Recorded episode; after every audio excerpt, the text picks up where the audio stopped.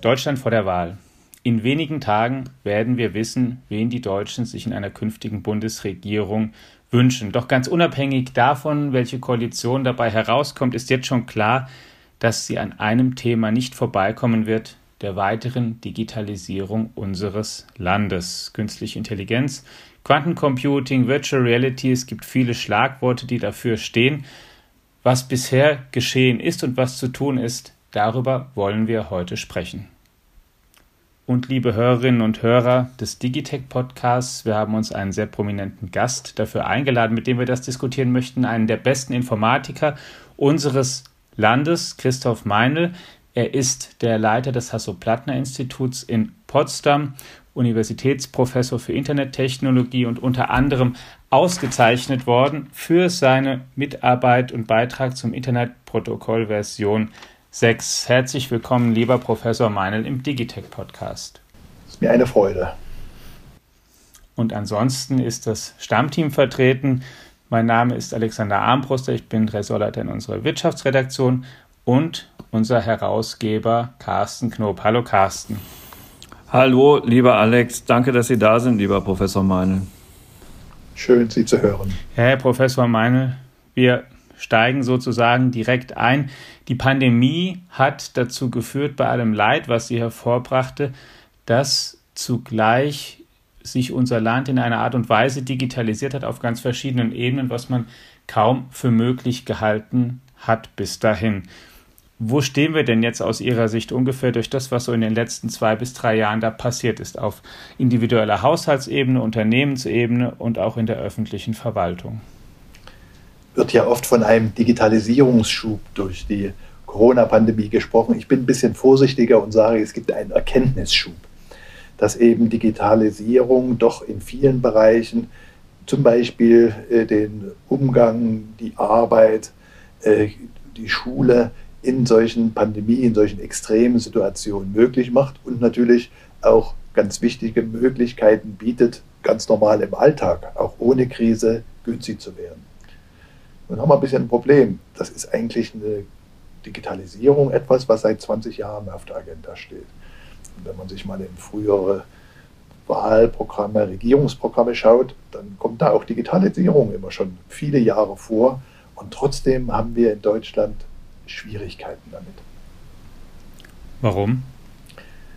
Also nicht so sehr die Unternehmen, nicht die sind in ihrem globalen Kontext, die erkennen die Rationalisierungspotenziale, die Möglichkeiten, mit Kunden ganz anderes in Kontakt zu kommen, die Arbeit anders zu organisieren, die Wertschöpfungsketten äh, zu optimieren. Im staatlichen Bereich, da ist jetzt für mich so ein Stück die Erkenntnis, dass immer versucht wird, Anwendung für einen konkreten Zweck, zum Beispiel eine Kfz-Anmeldestelle oder die Wohnungsummeldung als einen digitalen Service anzubieten. Und das nicht gelingt, weil die zugrunde liegende Infrastruktur, die alle diese Anwendungen braucht, nicht bereitsteht und auch nicht mit Kraft entwickelt wird, weil diese Anwendung auf ganz unterschiedlichen föderalen Ebenen immer wieder diskutiert wird. Aber mh, eigentlich ist das doch auf den ersten Blick eine ganz gute Idee, dass man konkret Dinge umzusetzen versucht und sagt, ja, also hier zum Beispiel bei der Zulassung von Kraftfahrzeugen möchte ich jetzt endlich mal vorankommen. Und damit man das konkret nachverfolgen kann, sagt man dann halt eben dort tun wir jetzt was. Aber Sie sagen möglicherweise doch nicht die beste Idee? Also die Schwierigkeit ist, dass um eine solche Anwendung sicher anbieten zu können, sehr viel Vorarbeit zu leisten ist. Also der Nutzer, der Bürger muss sich sicher anmelden können. Der mhm. muss interagieren können mit der Stelle, muss Kommunikationstools haben, muss die Daten sicher ablegen können oder der Anbieter muss die Daten sicher anlegen zu können.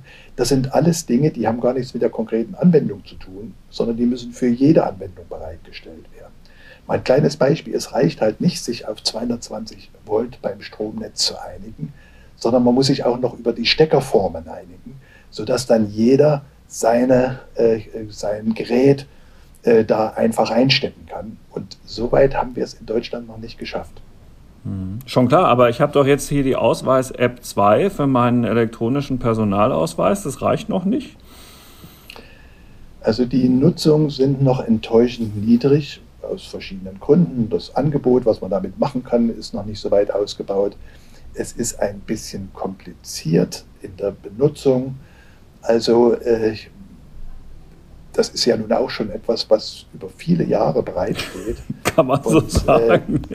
Äh, nicht, und trotzdem noch nicht, äh, äh, sag ich mal, Funken geschlagen hat und die Leute sagen, das brauche ich. Ja. Also äh, ich kann das Weil man eigentlich auch noch nichts großartig damit machen kann, um ehrlich zu sein. Ja, ne? ja, ja. Na, das ist doch der, der Punkt. Nicht? Es lohnt sich nicht, diese komplizierten Dinge oder die kompliziert empfundenen Dinge da zu machen, weil der Nutzen noch nicht äh, groß genug scheint. Also da haben wir auch ein also Beharrungsvermögen, selbst jetzt in der Krise nicht, haben nicht alle Schulen die Möglichkeiten der Digitalisierung nicht mal nur voll ausgeschöpft, sondern nur auch in, in Stücken ausgeschöpft. Äh, ich höre Gesundheitsämter. Ich, ich würde gerne, bevor wir zu den Schulen lassen uns da gerne nachher nochmal gesondert kommen, weil das, glaube ich, ein wichtiger Punkt ist, den man auch separat betrachten sollte. Wenn wir noch bei der Verwaltung allgemeiner bleiben und über, die, ähm, über den Ausweis Kfz hinausgehen. Wenn Sie sagen, da fehlt die zentrale Infrastruktur, können Sie da noch mal ein bisschen konkreter sagen, was da fehlt? Rechenzentren, da fehlen Standards, da fehlen oder fehlen da Programme. Können Sie das mal ein bisschen skizzieren, dass man mal genau weiß, wirklich, was fehlt da jetzt aus Ihrer Sicht? Also äh, ich sehe das an konkreten Beispielen, Schule hat man erwähnt, aber auch Gesundheitssinn. Die mhm. Ebene, die föderale Ebene, die bezahlen muss, also die zum Beispiel die Geräte bereitstellen muss für die Schule, die wird dann plötzlich für die ganze Digitalisierung der Schule verantwortlich gemacht. Gleiches im Gesundheitsamt. Nicht ist der Landrat, der dann überlegt, was ist die beste Software. Und dann passiert es natürlich ganz zwangsläufig, dass der Nachbarlandrat eine andere Software favorisiert hat. Und wenn dann die Mitarbeiter einmal darauf eingestellt sind, dann ist auch so eine Umstellung gar nicht so ganz einfach.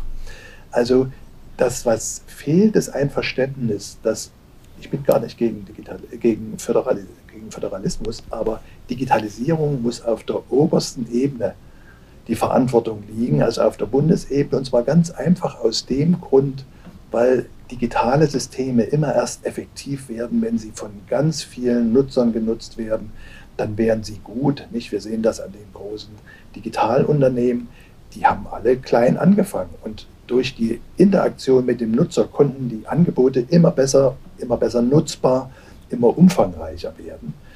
Äh, das heißt, diese Infrastruktur, die muss über alle Länder, über alle Kommunen festgelegt sein. Und das hat gar nichts mit föderalem Wettbewerb zu tun, sondern die muss einfach gegeben sein, wie die Kanalisation, wenn ich da irgendwo in irgendeinem Haus ein Waschbecken anschließen will.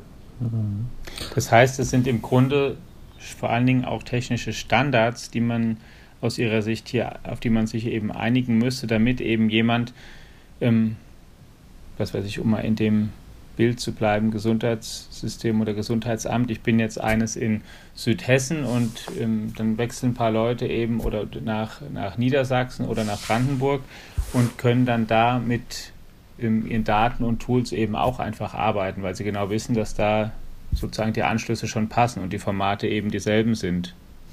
Also das man die Daten auch weitergeben kann. Ja, das ist der eine Punkt. Der andere Punkt, jetzt im Moment in der Krise müssen die alle im engen Austausch äh, ihre Daten mit dem RKI sein. Und das mhm. klappt immer noch nicht nach anderthalb Jahren Krise bei allen Gesundheitszentren gut, weil dann die Systeme nicht interoperabel, so heißt dieses Fachwort dafür, sind. Und diese Interoperabilität die muss man erzwingen, indem man Standards setzt, indem man sagen, das muss, wenn hier Daten weitergeleitet werden, in dieser Form, in diesem Format sein. Äh, jetzt zu sagen, jeder macht seins und wir versuchen dann diese Übermittlungsstücke zu bauen, das ist ein sehr, das ist auch technisch möglich. In der Informatik ist immer alles möglich. Das ist aber ein sehr, sehr aufwendiger und uneffektiver äh, Weg, wenn dann immer erst so eine Art Übersetzung von einem, von, von einem Standard, von einem System, von einem Format in ein anderes erfolgen muss. Damit es diese gemeinsamen Standard, damit diese gemeinsame Infrastruktur so zustande kommt, wie Sie sich vorstellen, was, was muss denn da konkret erfolgen? Wer muss denn da sich ähm, einigen oder dann sagen, ich organisiere das und wer muss sagen, müssen sich dann die Bundesländer einmal hinsetzen und sagen, okay, wir machen das jetzt so und beschließen es, dass das zusammen gemacht wird und akzeptieren das Ergebnis? Oder wer muss da sozusagen die Regie übernehmen, dass das klappen kann? Also Sie kennen ja die föderalen Abstimmungsprozesse, die sehr lange dauern und dann versuchen, irgendwie es allen recht zu machen. Also ich glaube, hier muss einer vorangehen. Äh, da gibt es in Deutschland auch Strukturen, äh, der IT-Planungsrat, wo also die Länder also auf der technischen Ebene die Ansprüche abgestimmt werden. Aber das muss dann eben auch beherzt umgesetzt werden. Und äh, ich kenne halt den Schulbereich ganz gut im staatlichen System und dort wird das nicht systematisch umgesetzt. Und das ist etwas, was behindert, weil nämlich, wir haben ja vorhin von den einzelnen Anwendungen gesprochen, die brauchen eben immer so eine Infrastruktur, die jede Anwendung braucht. Und wenn die nicht bereitsteht, muss ich für eine einzige Anwendung all diese Funktionalitäten für so eine Infrastruktur, also sichere Datenablage, das sichere Anmelden können, die Absicherung der Kommunikation, Bereitstellung von Kommunikationsmedien, äh, das muss ich alles dann für eine einzige Anwendung bereitstellen. Das kann man natürlich machen. Dann wird diese eine Anwendung aber so unermesslich aufwendig und teuer, dass sie nicht zustande kommt oder nicht finanziert werden kann. Carsten, du hast ja die Digitalpolitik und auch die technische Entwicklung Deutschlands jetzt auch schon sehr, sehr lange journalistisch begleitet aus verschiedensten Perspektiven. Wie realistisch schätzt du das ein, dass es da großen Fortschritt in den nächsten vier Jahren gibt, unabhängig davon, welche, vermutlich wird es ja eine Dreierkoalition zustande kommt? Puh, das ist jetzt aber wirklich eine schwere Frage. Wenn ich das zum Maßstab nehme, ähm, was in den Triellen passiert ist, also in diesen Fernsehdiskussionen zwischen den drei Kanzlerkandidaten, ähm, dann ähm, kann man nicht besonders hoffnungsvoll sein. Es kann allerdings auch daran liegen, dass die ähm, Hauptstadtjournalisten, die diese Gespräche moderiert haben, offenbar mit Digitalisierung nur das Thema Breitband verbinden und dann nicht hm. in der Lage waren, so sie überhaupt danach gefragt haben, überhaupt noch irgendetwas anderes ähm, dazu fabrizieren. Das ist aber dann auch wieder ein ganz anderes Thema. Offensichtlich gibt es dann da ja auch eine Schwäche im politischen Journalismus, was dieses Thema angeht. Das ist auch extrem bedauerlich. Ähm, man hatte fast das Gefühl, dass die Kandidaten darauf vorbereitet gewesen wären, da auch noch irgendwie etwas tiefgründiger drauf zu antworten, aber leider wurde es nicht abgefragt. Also ähm, insofern sagt einem der Wahlkampf in der Hinsicht leider überhaupt gar nichts. Äh, in den Programmen findet man alles Mögliche zur Digitalisierung. Allerdings sagte Herr Meinl ja auch schon, wie lange wir in Deutschland darüber reden und äh, der Spruch, äh, dass es hier kein Erkenntnisproblem gibt, der ist ja jetzt gefühlt auch schon wieder zehn Jahre alt, sondern nur ein Umsetzungsproblem. Aber dieses nur, das ist halt ganz schön gewaltig so. Und äh, ich habe ähm, das ja auch schon mal erzählt, als die, die Hannover Messe dieses Jahres virtuell eröffnet worden ist, war ja auch so eine in weiten Teilen virtuelle Messe. Da durfte ich da ja das Eröffnungspanel moderieren und unser Wirtschaftsminister ähm, wollte dann ja irgendwelche Rettungsteams ähm, aus dem Baltikum einfliegen, um das, uns das mal hier erklären zu lassen, wie, wie das funktioniert. Es ist ja auch einigermaßen, also Entschuldigung, irre. Ja, ähm, diese, äh, wir haben gerade, um das um ein bisschen aufzulockern, das Thema elektronischer Personalausweis ja schon angesprochen. Ich, äh, als ich damals Inzwischen ist ja dieser Authentizi dieser Chip, mit dem man sich äh, ausweisen kann, ist ja Standard auf diesen Ausweisen. Ich musste das damals erbetteln hier im Bürgeramt äh, der Stadt Frankfurt und als ich sagte, doch, ich hätte gerne diese Funktionalität freigeschaltet auf dem Ausweis, hat mich der Sachbearbeiter da auf der anderen Seite entgeistert angeguckt und meinte, oh, dann müssen Sie aber erstmal die Datenschutzbroschüre lesen und haben Sie sich das auch wirklich gut überlegt. Und insofern ist das jetzt auch ein Teil der Antwort, weil jedes Volk bekommt natürlich auch so ein bisschen die Politiker, die es verdient hat. Und ganz offensichtlich ist das Interesse ähm, in der breiten Bevölkerung ja bisher auch nicht stark genug ausgeprägt gewesen, genau dort mal mehr einzufordern. Und so ähm, fällt die Antwort jetzt lang aus, aber auch ein bisschen suchend. Ähm, Ich, mhm. ich habe ich hab meine Hoffnung nicht verloren, weil das mich nicht meine Art ist, aber man kann schon so ein bisschen ins Zweifeln kommen, Alex, wenn man jetzt, weiß ich nicht, 25 Jahre IT-Journalismus betreibt. Ähm, ich, es, ist, es, ist, es, es muss wirklich jetzt losgehen. Ähm, ähm, und diese Punkte, die Professor Meinl genannt hat, dass wir einen, endlich ein funktionierendes Auti, Auti Fizierungs. Jetzt habe ich es geschafft, jetzt habe ich es geschafft, das System haben müssen, also ein ID-Management-System, das, das funktioniert, dass diese Grundlage jetzt endlich mal gebaut wird, ja, ähm, äh, dann, dann das, das wäre so ein riesiger Schritt, weil darauf ähm, könnte man so viel anderes dann endlich, endlich aufbauen. Ja, und es ist dann, dann, dann soll so ein System jetzt ausgewählt werden, gerne von mir aus auch ein Open Source System, ja, aber dann los. So, und das, aber ich, ich, ich warte drauf. Viele warten drauf. Das fehlt. Und, und möglich ja. wäre wiederum ja wirklich sehr, sehr viel. Herr Professor Meinl, können Sie mal einen Ausblick geben, zum Beispiel auf den Gesundheitsbereich? Und jetzt reden wir ja viel auch schon seit einer ganzen Weile von künstlicher Intelligenz, von immer schnelleren Rechnern, maschinellem Lernen, Smartphones. Was wäre denn eigentlich schon mit der Technik, die heute da ist, eigentlich möglich, wenn wir es denn wollten und endlich mal machten? Also da ist natürlich sehr viel möglich. Jetzt, wenn Sie Medizin ansprechen, Gesundheitssystem, dann ist das das Thema Digital Health, dass man durch Auswertung der Gesundheits-, der Krankendaten äh, mit der Big Data Methoden sehr schnell Vorschläge von den Computern bekommt, was es denn da für Muster und Zusammenhänge gibt.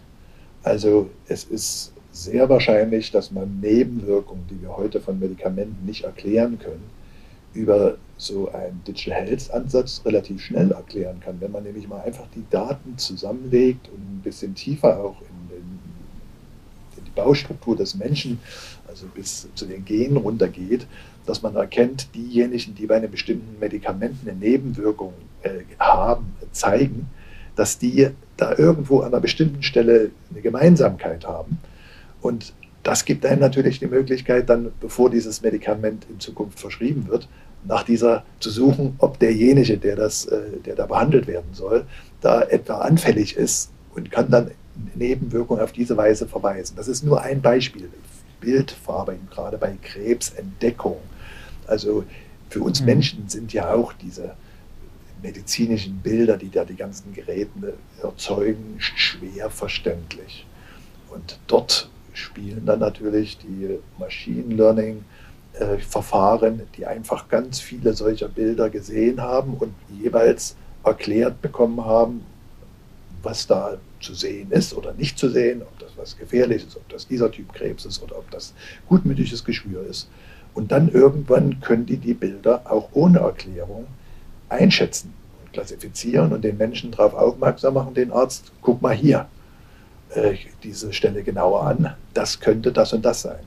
Also da sind viele Dinge möglich, aber noch ist bei uns dieser Gedanke, dass man diese Daten, die dann anfallen bei den medizinischen Untersuchungen, dass man die zusammenbringt, dass man da sucht nach Auswertung, nach einem tieferen Verständnis, wie entsteht eine Krankheit, wie entwickelt sich die Krankheit, wie verhalten sich Therapien, wo kann man angreifen, dass die unter so ein bisschen einem Generalverdacht stehen, Daten, das hat was mit Ausspionieren zu tun. Das ja, ist ein bisschen. Ich sage nur den Dialog im Bürgeramt. Ja, ja, ja, ja. Das ist in meinen Augen ein ganz klein bisschen sogar schizophren, weil die gleichen Menschen, die da bei medizinischen Anwendungen oder an anderen diese ganz klugen Gedanken haben, nutzen selber für in ihrem privaten Leben soziale Medien, nutzen Systeme, wo man sehr stark fragen sollte, was ist denn da mit den Daten, die du hier einfach abgibst und noch nicht mal weißt, an mhm. wen du die abgibst. Mhm.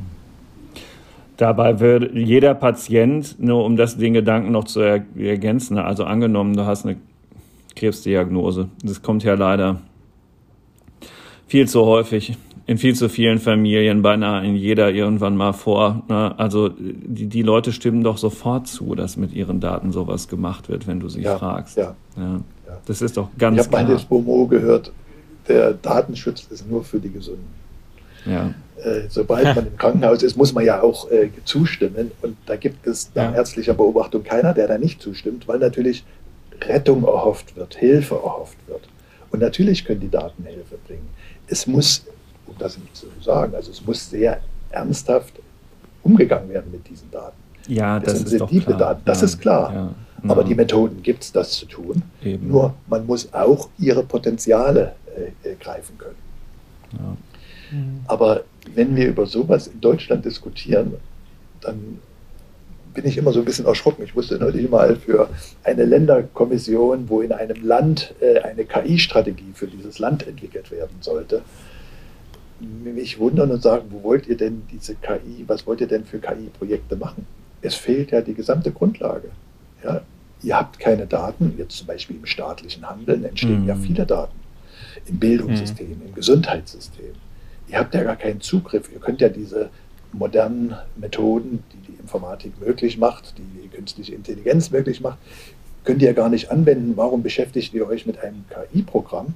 Es wäre doch viel wichtiger, Grundlagen zu legen, dass wir dann auf diesen Grundlagen dann relativ einfach solche tollen KI-Anwendungen machen können. Überall ihr schönes Bild, erst die Torte, dann die Kirsche.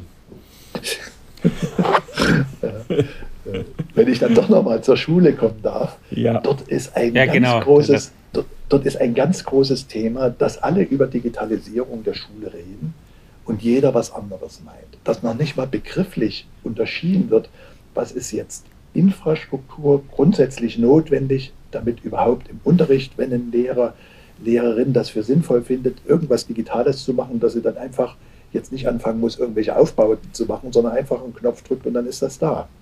Das ist die Infrastruktur, das hat noch gar nichts mit der Didaktik zu tun. Wie setze ich dann solche digitalen Tools im Unterricht ein? Wann fördern die den Lerneffekt? Wann sind die eigentlich nur eine Ablenkung? Äh, sowas kann man aber noch nicht untersuchen. Das ist jetzt alles Kaffeesatzlesen, weil man einfach noch nicht hinreichend viele Klassen und, und Schüler vergleichen kann, um zu erkennen, Mensch, das ist hier ein Ansatz, der hat da die Lesefähigkeit befördert und das war eher, wir sehen überhaupt gar keinen Effekt, was das gebracht hat. Und dann die dritte Ebene, die Fortbildung für äh, die Lehrkräfte, dass die auch leichtgängig mit solchen Dingen umgehen können. Jetzt gibt es solche Fortbildungen. Aber wenn ich das dann in der Schule nicht ausprobieren kann am nächsten Tag, dann habe ich das vergessen, wenn dann in fünf Jahren mhm. vielleicht mal das System zur Verfügung steht.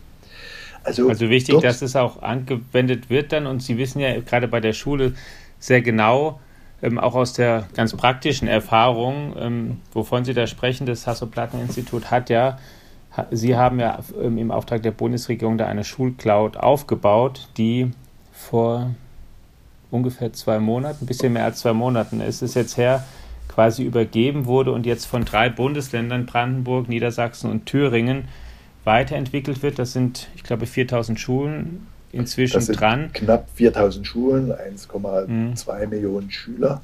Ich hoffe, es kommen mehr ja. Länder dazu, äh, weil dann in der Schule nochmal so ein ganz besonderer Punkt kommt, das ist dieser Datenschutz.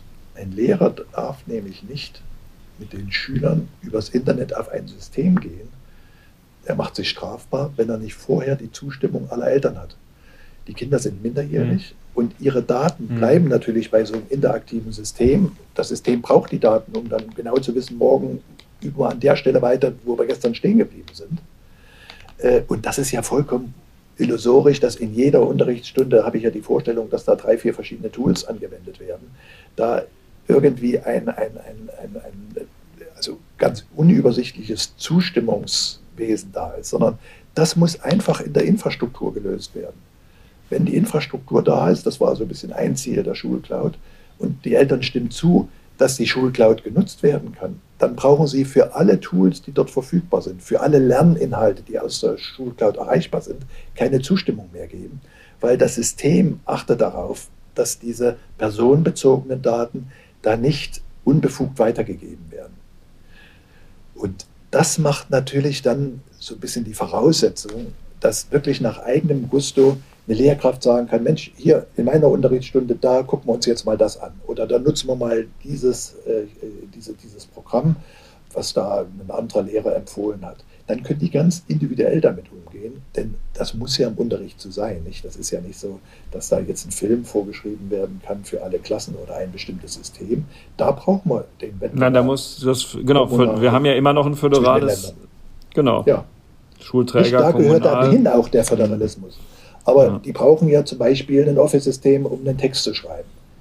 Also ich kenne gar nicht 16 verschiedene Office-Systeme, dass jedes Land da irgendwie sein eigenes benutzen könnte. Man könnte fast sagen, leider. Quatsch. ja, aber ja, ja, nee, schon klar. Wäre auch Punkt ist ja, äh, dass, dass, die Hessen ein anderes Schulbuch haben für zum Beispiel Deutsch, äh, Sekundarstufe 2, 5., 6. Klasse, äh, was weiß ich. Ähm, äh, in der SEC 1 ja, äh, wieder als Niedersachsen. Ja, so, aber das Schulbuch, ja. da sind schon wieder Inhalte dabei. Da könnte sein, dass das regional dann doch irgendwie Sinn macht. Ich glaube nicht, aber das könnte man noch, da ließ sich noch mit mir streiten.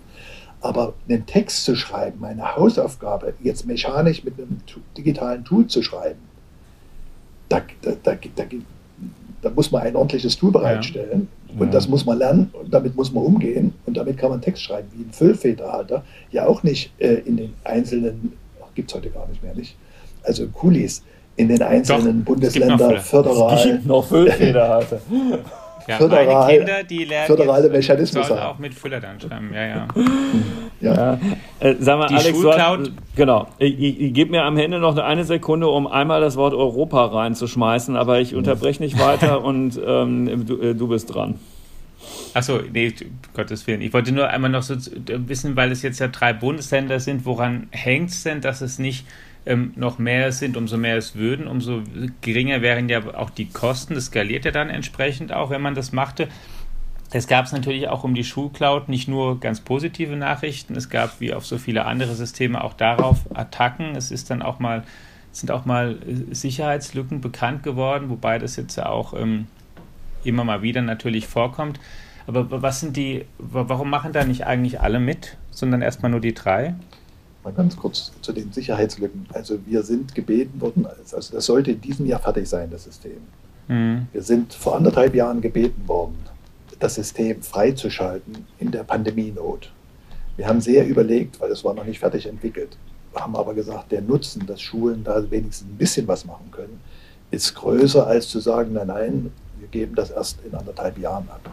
Also ich lege mal Wert drauf, weil öffentlich geförderte Dinge immer eigentlich zu spät fertig werden. Hier, das ist sogar mhm. Sehr früh fertig geworden. Die Frage, warum nutzen Länder nicht? Das ist dieses Verständnis, ich muss das in meinem Land selber regeln und das Unverständnis, dass diese selber Regeln eine Grundlage braucht. Eine Grundlage, wo ich dann die individuellen Lernprogramme für den Unterricht aufspiele oder mein Verwaltungsprogramm eingebe. Da wird nicht verstanden, dass ein Lernmanagementsystem, das sind dann die berühmten Moodle-Länder. Das ist ein System, sehr in Ordnung. Also wir nutzen das in der Universität auch. Aber dann habe ich immer noch das Problem, wenn ich dann zu einer Software gehe, zu einer Lernsoftware, dass das Datenschutzthema nicht abgefrühstückt ist. Also dann ist, wenn der Bund was, das war am Anfang sehr viel Gegenwind, weil es vom Bund bezahlt war. Äh, Frau Wanka damals äh, Bildungsministerin, die hatte verstanden, dass wenn da über den Schulpakt alle Geräte haben, auch man hinterher immer noch nichts machen kann. Denn die Geräte an sich, das ist ja nur das Fenster, nur das in diese digitale Welt hinein und dass ich da interagieren kann. Also, dass man dann erstmal diese Grundlage braucht, um alle in die Lage zu setzen, so, ich sage mal in Anführungsstrichen, so einen digitalen Arbeitsplatz zu haben, der mhm. dann zugeschaltet oder abgeschaltet werden kann. Also, wir haben uns sehr bemüht und weil es halt vom Bund gefördert war, war so ein, so ein Anti-Reflex erstmal föderal da. Das geht dem Bund doch gar nichts an. Äh, jetzt sind wir außerhalb aller dieser Strukturen mit äh, stiftungsfinanziert äh, durch die Hasso-Plattner Stiftung. Deswegen, sage ich mal, habe ich es erduldet, dass wir darüber auch beschimpft werden, weil ich das für den einzigen Weg halte, wie wir es schaffen, Digitalisierung voranzubringen. Und wenn man jetzt die drei Länder ansieht, dann ist hier wirklich ein Digitalisierungsschub entstanden. Es sind plötzlich Interaktionen zwischen den Ländern zu sehen zwischen unseren drei Ländern, ich hoffe jetzt auch nach der Wahl kommen weitere Länder dazu, äh, sind Interaktionen zu sehen, die alle gemeinsam voranbringen und die Beteiligten sagen, Mensch, das ist ja schön, wir können uns Arbeit teilen, wir können auf Erkenntnisse, die, die im anderen Land, Land gewonnen ist, die können wir gucken, ob wir die adaptieren können. Und diese digitalen Systeme sind ja so, in jedem Land sieht die Schulcloud natürlich anders aus. Heißt anders, sieht anders aus, das ist überhaupt kein Problem, nicht das Interface äh, anders zu gestalten. Nur diese ganzen Funktionalitäten, sichere Datenablage, Office-System, Videokonferenzsystem, äh, Zugang zum Lernstore, das ist äh, das Gleiche. Hm. Carsten, wir wollen zum Ende jetzt nach der Schule dann ja, ich wollte noch, noch mal einen einmal, Bereich besprechen wollen. Ja, ja, Den, den Blick noch mal einmal kurz etwas wieder äh, rauszoomen. Äh, Deutschland ist ähm, ein föderales Land in der Europäischen Union. Und wir haben jetzt gerade gelernt, dass es schon hier alles ziemlich schwierig ist äh, im, im Zusammenspiel zwischen einzelnen Bundesländern und, und dem Bund und wo die Defizite des Landes insgesamt liegen. Nun bemüht sich die Europäische Union ja auch schon seit längerer Zeit, ähm, wie immer in der Digitalpolitik, ähm, einen digitalen Binnenmarkt auf die Reihe zu bekommen. Das hat bisher nicht so gut funktioniert. Jetzt kommen neue Gesetze, unter anderem ein sogenannter Digital Markets Act der noch im äh, Dezember diesen Jahres ähm, nach der Hoffnung derjenigen, die dafür zuständig sind im Europäischen Parlament, beschlossen werden soll. Im Moment wühlt man sich dadurch nicht weniger als 1000 Änderungsanträge. Und es gibt da auch einen zentralen Punkt. Ähm, also neben vielen Punkten geht es auch sehr stark um die Dateninteroperabilität, ähm, die erzwungene, also die dann erzwungen werden soll zwischen einzelnen Plattformanbietern. Setzen Sie Hoffnung in das, was da in Brüssel und in Straßburg entsteht, lieber Professor Meindl, dass, dass das tatsächlich eine Hilfe werden könnte, auch für das, was wir hier machen, oder stehen Sie dem auch erstmal noch sehr abwartend skeptisch gegenüber? Also jetzt geopolitisch, wenn man sagt, dass die Welt jetzt nicht mehr in, nur in einem Wettbewerb Amerika-China läuft. Wir haben in Europa mehr Menschen als äh, in den USA. Also ich habe immer noch die Hoffnung, dass wir da auch mitlaufen können und auch eine Rolle spielen. Und dann ist natürlich dieser europäische Markt wichtig und Digitalisierung ist ein ganz wichtiger Teilbereich. Das funktioniert. Aber ohne dass Deutschland da überhaupt erstmal intern klarkommt, mhm. Werden wir gar nicht vernünftig verhandeln. Und die anderen Länder gucken schon, was Deutschland macht durch die Größe. Die kleinen baltischen Staaten, die hatten äh, nach der Transformation aus kommunistischen Zeiten nichts. Die mussten alles neu aufbauen. Und na klar, digital aufzubauen ist am effizientesten und dadurch sind sie jetzt plötzlich ganz vorne weg. Aber das sind kleine Länder äh, mit Vorzeigeprojekten. Aber wenn die großen Länder nicht ihre Hausaufgaben machen, dann wird das insgesamt nichts werden. Hm. Also deswegen hoffe ich auch und bemühe mich und habe ja gesagt, wir müssen die Daumen drücken, äh, dass da endlich in Deutschland was passiert.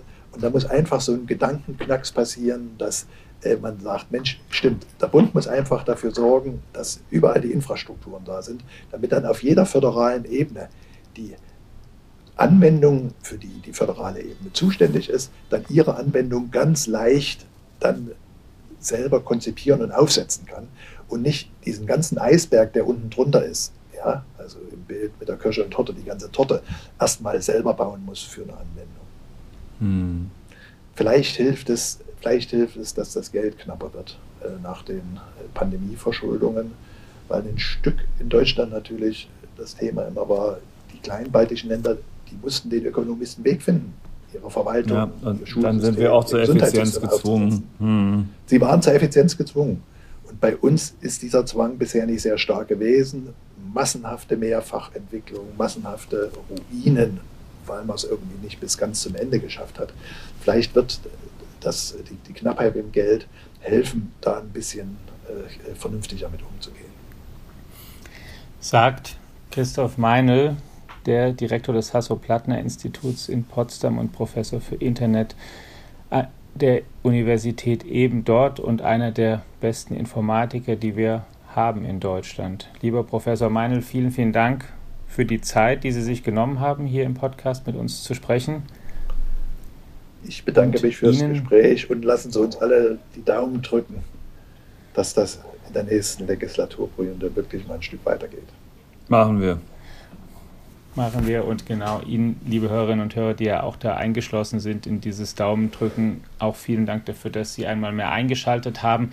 Noch ein kleiner Lesehinweis. Professor Meinl hat in einem Beitrag, was in der Digitalisierung noch zu tun ist, also unter dieser Überschrift auch schon mal dargelegt, was technologisch wirklich möglich wäre mit den Dingen, die es heute schon gibt und woran es scheitert oder krankt bislang. Das können Sie auch gerne mal noch nachlesen bei Interesse. Und ansonsten informieren wir Sie natürlich über den Fortgang der Dinge nicht nur in diesen Bereichen, sondern in allen anderen technologisch relevanten ebenfalls in unserem Podcast, der uns zu unserer Digitech-App gehört und auf unserer Internetseite, in unserem F Plus Arrangement und in unserer natürlich auch FAZ Tageszeitung und Sonntagszeitung. Ja, Deutschland wählt in wenigen Tagen ist es soweit. Wir haben ein Ergebnis und bleiben nicht nur darauf gespannt. Machen Sie es gut, eine gute Woche. Ciao. Tschüss. Auf Wiederhören. Auf Wiederhören.